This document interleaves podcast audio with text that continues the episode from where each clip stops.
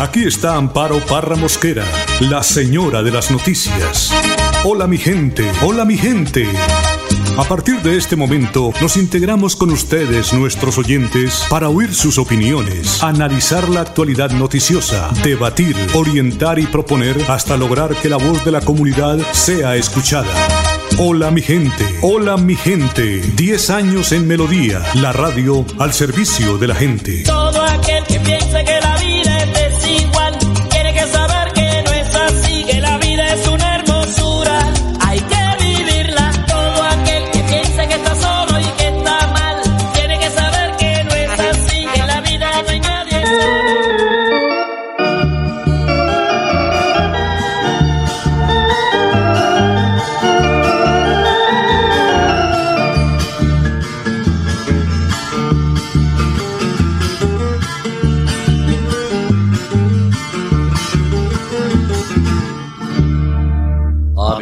un aguardiente, un aguardiente de caña, de las cañas de mis valles y el anís de mis montañas.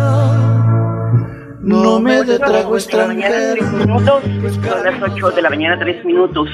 Hola, mi gente, muy, pero muy buenos días. Temperatura de 24 grados centígrados, cielo parcialmente nublado a esta hora de la mañana.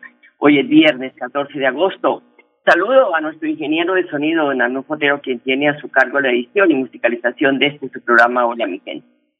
Mañana sábado 15 de agosto se celebra la fiesta dedicada a la Virgen de la Asunción.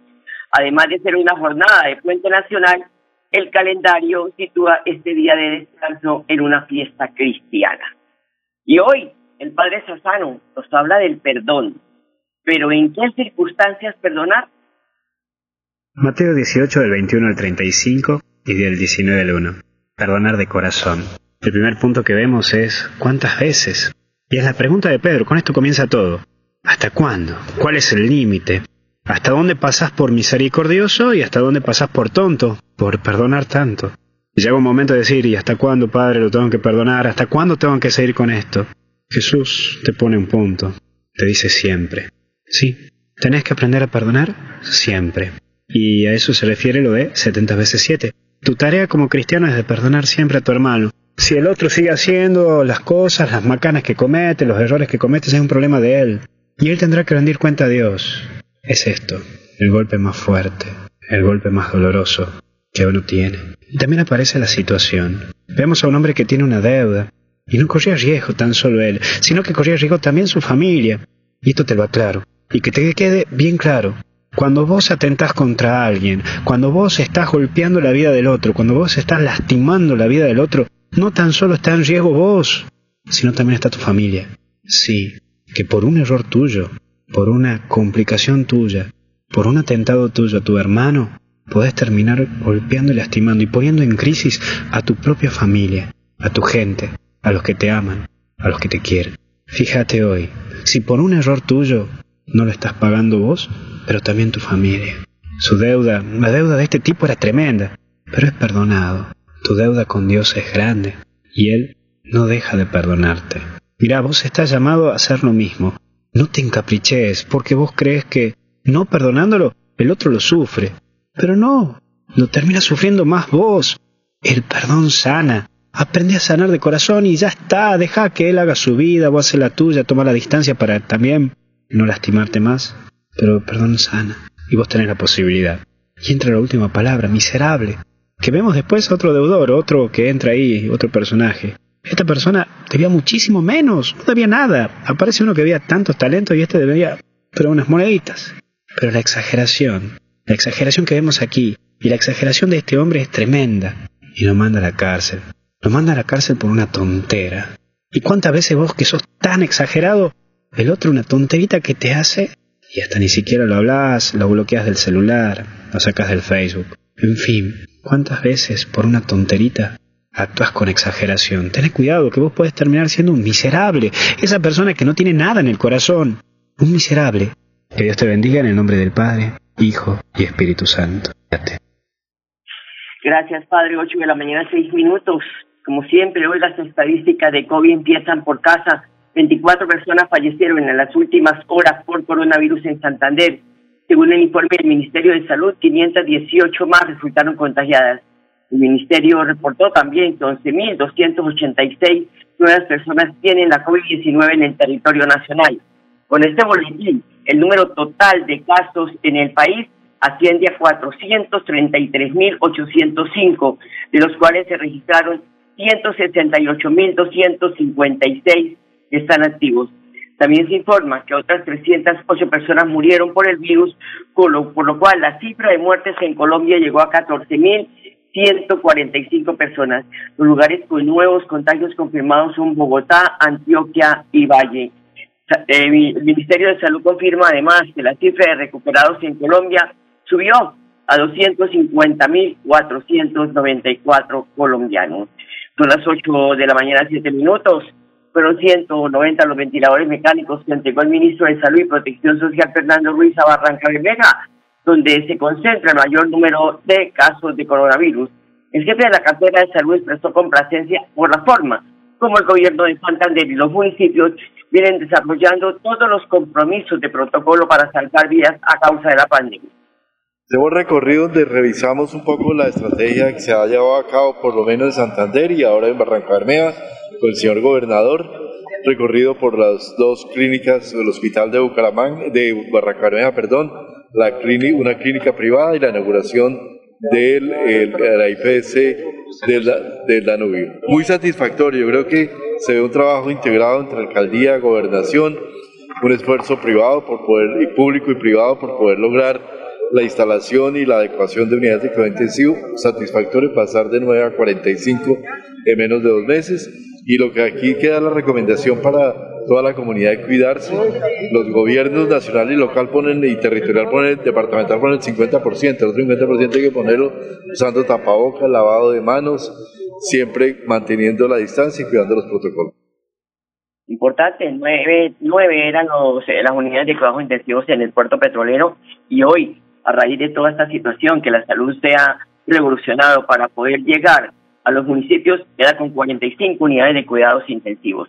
Y en su turno, el gobernador Mauricio Aguilar reconoció el apoyo del gobierno nacional para que el departamento en momentos tan difíciles para la salud de los santanderianos pues esté muy pendiente con la dotación de unidades de cuidados intensivos a la población del Magdalena Medio Santanderiano, que tiene también fortalecida la capacidad de respuesta ante las emergencias ocasionadas por la COVID-19. Sí, le damos las gracias al señor ministro eh, la entrega de estos equipos, de estos ventiladores, sumados a los 10 más que ya se habían entregado para Barranca Bermeja dentro de ese plan de expansión.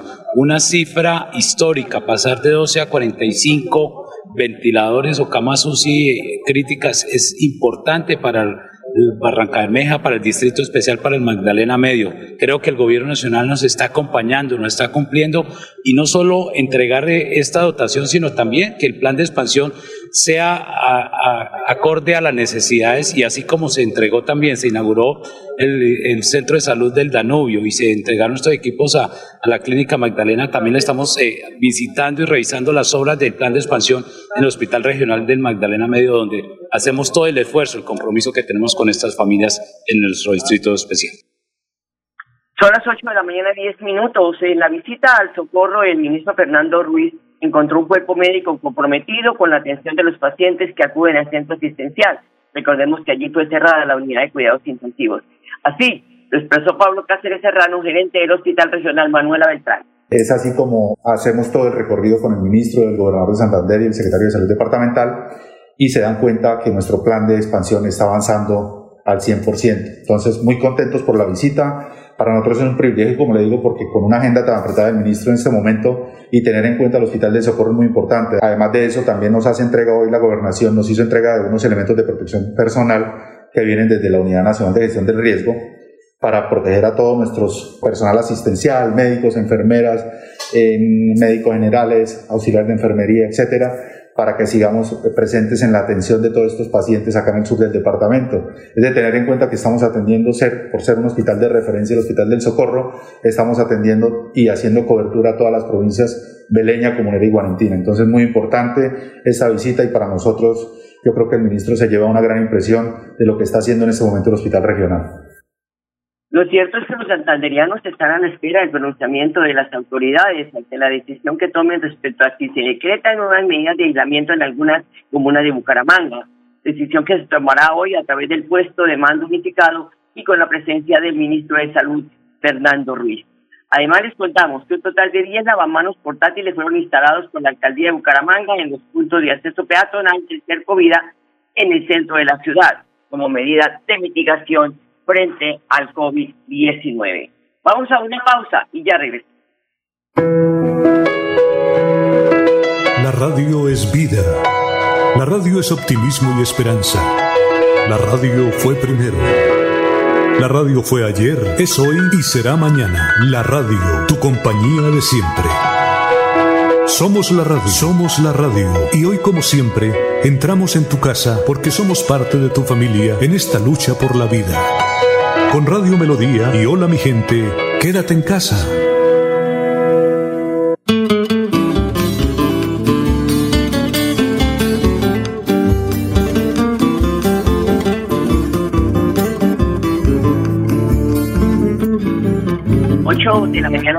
11 minutos. Mucha atención. Cristina está ofertando 1.258 vacantes en Santander. La Agencia Pública de Empleo APE se está diciendo, miren, 1.258 vacantes para bachilleres, operarios técnicos, tecnológicos y profesionales que laboren en diferentes sectores de la economía aquí en el departamento. En Bucaramanga y su área metropolitana se encuentran disponibles 188 vacantes, convocatorias que están próximas a cerrar, de las cuales 62 corresponden al sector salud para perfiles como auxiliar de enfermería, auxiliar de laboratorio y auxiliar de farmacia, canillero y enfermero de consultorio. También hay vacantes para eh, temas de, operarios, auxiliares técnicos, tecnológicos en perfiles como tapiceros de muebles, ayudantes de reparto, auxiliar de almacén, bueno, en fin, diseñador de vestuario, tecnólogo de electricidad.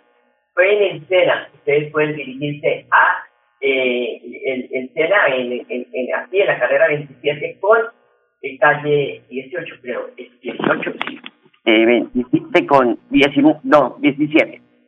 Ahí está el SENA y ahí está la oficina que los puede atender. 8 de la mañana, 14 minutos. Y para hoy, 14 de agosto, está prevista la entrega de manera oficial del importante proyecto de obra que hicieron en el norte de la ciudad. Un proyecto que va a beneficiar a la Comuna 1 y 2 Diego Pedraza, director de la obra, afirmó que el Parque Recreal del Norte tiene una extensión de 17 mil metros cuadrados que serán entregados para el encuentro, diversión y sano esparcimiento de los habitantes de dos comunas de mayor número de habitantes en el norte de la ciudad. Intervenimos 17.000 metros cuadrados. ¿Qué contienen los 17.000 metros cuadrados? Tenemos alrededor de 5.400 metros cuadrados de zonas duras que incluyen 7 edificios. 7 edificios a saber, hay una cafetería, tenemos zonas húmedas que incluyen un depósito, tenemos el edificio de acceso con una oficina administrativa, tenemos una, un ágora que es una zona de encuentro para la comunidad, tenemos una biblioteca para los niños, tenemos 5 kioscos para barbecue. Y tenemos la zona de baños de piscina que son los vestieres y los baños propiamente dichos de, de las piscinas, más tres piscinas, una de las tres con tobogán. Además de eso, tenemos dos canchas, una multifuncional, una de grama sintética y tenemos tres zonas de juegos infantiles. Los juegos infantiles, valga decirlo, son juegos infantiles de muy alta calidad. La alcaldía no escatimó en costos para, para los juegos infantiles. Nos recibieron con algunas observaciones, observaciones de tipo estético. Hay algunas cosas de pintura, algunas cosas de, sobre todo relacionadas con pintura y color, que van a ser eh, ajustadas durante los siguientes 16 días posteriores a la, a la terminación significa 14 de agosto, es decir, 14 de agosto viernes nosotros tenemos entrega oficial de lo que resta, que como les nuevamente les hago énfasis es estético. Lo funcional está recibido y probado. Muy bien, 8 de la mañana, 15 minutos. Y para Pedro Galvez, Gelves, perdón, Pedro Gelves, habitante del sector de Ciudad Norte, la obra es tan bella que para los habitantes de esa zona de la ciudad se va a convertir en todo un punto social. Oh, pues Ave María, eso es una, una, belleza, o sea, algo que, que, nos estaba haciendo falta. La recreación para tanto adultos como niños, para nosotros es una gran obra. Desafortunadamente, pues la, la cuestión de la pandemia y eso demoró, ha demorado la entrega y nosotros esperábamos de que ya estuviera en funcionamiento al servicio de, de, de la comunidad. En sí es una gran obra y a nosotros nos satisface mucho tener un parque como estos de recreación. No, sí, pues veo que hay buenos eh, campos deportivos, hay parques de diversión para los niños. O sea, es muy bueno que uno, un sitio de eso, uno venir con la familia, con la esposa, los niños, los amigos, a divertirse sanamente. No, no, para acá que yo conozca, no, no. Y para nosotros esto es una bendición porque nos va a traer entretenimiento, diversión, relajación, donde hacer ejercicio también, ¿sí? O sea, muy bueno, muy bueno de compartir uno con la familia importante para el zona norte, que pues es una zona deprimida y que muchos gobiernos han llevado así cositas muy puntuales, pero las obras que se están viendo, de verdad que hay que conocerlas. 8 de la mañana, 17 minutos, estamos en hora mi gente. El ministro de Agricultura, Rodolfo se anunció que llegó a un acuerdo en el precio para el incentivo al almacenamiento de alimentos que se convierte en un hito histórico para Colombia. Hoy llegamos a un acuerdo, productores y industria, de ponernos de acuerdo en un precio para el incentivo al almacenamiento, algo que en varios años no se había logrado. También hemos trabajado en coberturas para productos como maíz, algodón, eh, que tienen tantas dificultades y que nosotros estamos fomentando para asegurar eh, o para tener seguridad alimentaria en el país. El ordenamiento de la producción, donde hemos definido 10 cadenas, va a estar enfocado en el programa de agricultura por contrato, lo mismo que los cinco sectores estratégicos de exportaciones. Y para eso vamos a trabajar en extensión agropecuaria para llegar al final del gobierno en 300 mil extensionistas y vamos a invertir en eso aproximadamente 220 mil millones de pesos dentro de esa reactivación del campo y paz con legalidad. También para los años que vienen vamos a tener créditos con tasas subsidiadas, donde queremos hacer el próximo año créditos por más de 2.5 billones que ayuden a reactivar el campo y por supuesto la economía colombiana.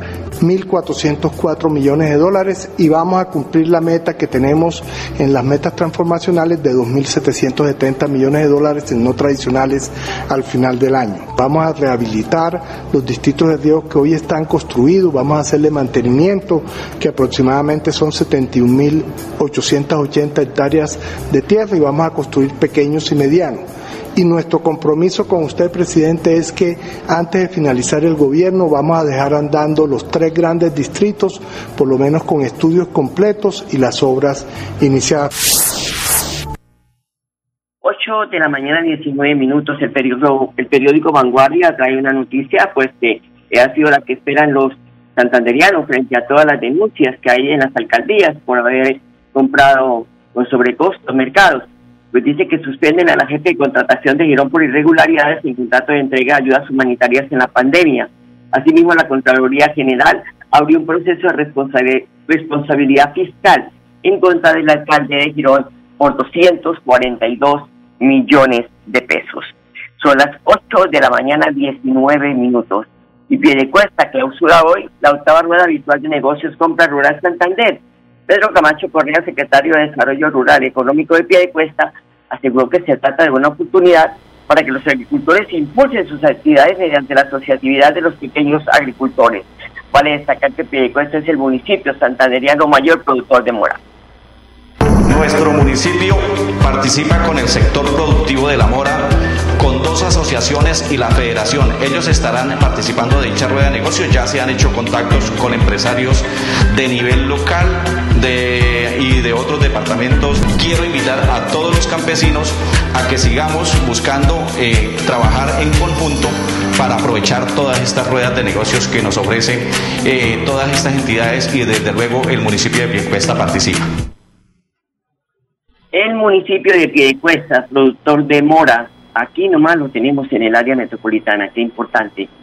Y tenemos que, decir que si hay algo en Bucaramanga que hoy pues apreciemos son los mercadillos campesinos, porque el comprador no necesita intermediarios, son los que carecen los productos de la canasta familiar. Por la pandemia, la alcaldía de Bucaramanga ha tenido que rediseñar el proyecto para que los campesinos sigan surtiendo la canasta familiar de los bumangueses. Así lo relata Jorge Santa María, asesor de asuntos rurales de la alcaldía de Bucaramanga los mercadillos campesinos que por culpa de la pandemia y las restricciones no han podido elaborarse en los parques que todos conocemos y que todos estábamos acostumbrados a visitar, estamos avanzando en crear la plataforma para que estos mercadillos puedan comercializarse a domicilio. Y eh, las personas que tanto quieren las carpas verdes, tanto anhelan esos productos propios del campo humangués, van a adquirirlos a domicilio a través de una plataforma que va a tener la alcaldía de Bucaramanga. Lo primero que hemos hecho es socializar con los participantes de los mercadillos, que son una política pública, tenemos que recordar.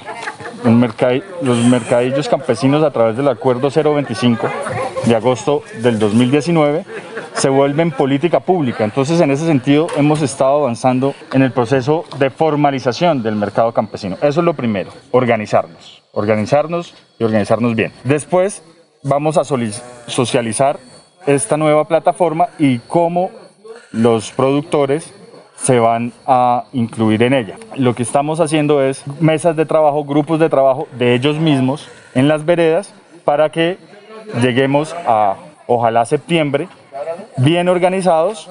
Por parte de la Secretaría de la TIC están avanzando en el tema de la plataforma y por parte de, de Desarrollo Social y Parque Recrear en el tema de la logística. Entonces yo espero que en este mes avancemos rápidamente y cada vez esté más cerca la posibilidad de que la gente vuelva a tener los mercados campesinos de los vecinos de Bucaramanga en sus casas.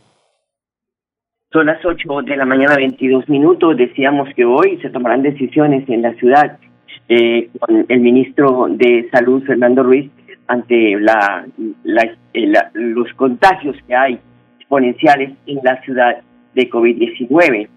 Eh, de acuerdo con la información que entrega la alcaldía de Bucaramanga, pues la Comuna 5, que comprende García Rubira, los barrios Quinta Estrella, Alfonso López, La Joya, Chorreras de Don Juan, Campo Hermoso y Primero de Mayo, es la más afectada hasta el momento por el coronavirus. Tiene 325 casos.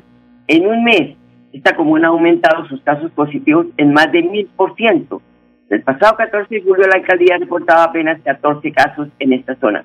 Cabe resaltar que allí está ubicada la Casa Modelo de Bucaramanga, que a la fecha reporta más de 300 pacientes con COVID. Pues, el mismo panorama lo vive la comuna de Oriental, donde están ubicados los barrios Los Pinos, San Alonso, Galán, Alarcón, La Aurora, Las Américas, El Prado, Mejoras Públicas, Antonia Santos, Bolívar y Álvarez. En estos sectores hay 322 contagios con el virus. En 30 días, esta comuna sumó 282 casos lo que da en promedio cerca de 9 positivos diarios y representa un aumento de 685% en un solo mes. La Comuna 1, la del norte de Bucaramanga, con 279 casos, y la tercera zona con más casos reportados allí, 279 contagios, 236 más que los reportados el pasado 14 de julio. Además, la alcaldía explicó que los corregimientos de Bucaramanga ya son 30 las personas que padecen el virus y ahí se estudia la posibilidad de realizar aislamientos estrictos por comunas, que se tomarán medidas hoy precisamente con el señor ministro de Salud al caer la tarde, porque él está hoy en, en Bucaramanga reunido con las autoridades y además se tiene un buen significado para tomar esta clase de decisiones. La gente tiene muy poco autocuidado. Entre las cosas que se están analizando está cerrar ciertas comunas y continuar con el pico y cédula de dos dígitos. Una versión similar la dio el secretario de Salud de Bucaramanga, Néstor Malleciero, quien aseguró que ninguna medida encaminada a frenar el aumento de los contagios está descartada y puede ser un confinamiento total. Eso está en manos de nosotros para que colaboremos y nos permitamos que pues volvamos nuevamente a esta situación si somos personas responsables, cuidadosas y al cuidado de la familia. Bueno, se nos agotó el tiempo. A ustedes, amables oyentes, gracias por su sintonía. Les deseo un feliz puente festivo y hasta el más. Hola mi gente, hola mi gente, hola mi gente, hola mi gente. De lunes a viernes a las 8 de la mañana. Hola mi gente, un compromiso diario con la comunidad, un micrófono abierto para el pueblo. Conduce Amparo Parra Mosquera, la señora de las noticias.